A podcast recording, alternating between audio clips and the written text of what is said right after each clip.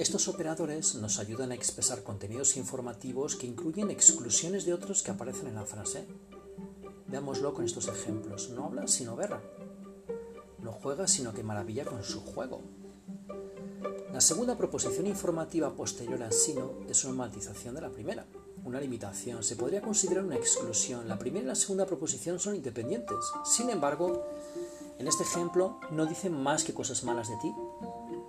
No existe una matización de la primera proposición informativa, sino una afirmación adicional, única. El contenido informativo es uno, no existe matiz.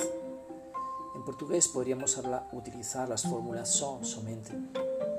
La sofala mal de você, no hace más que hablar mal de ti.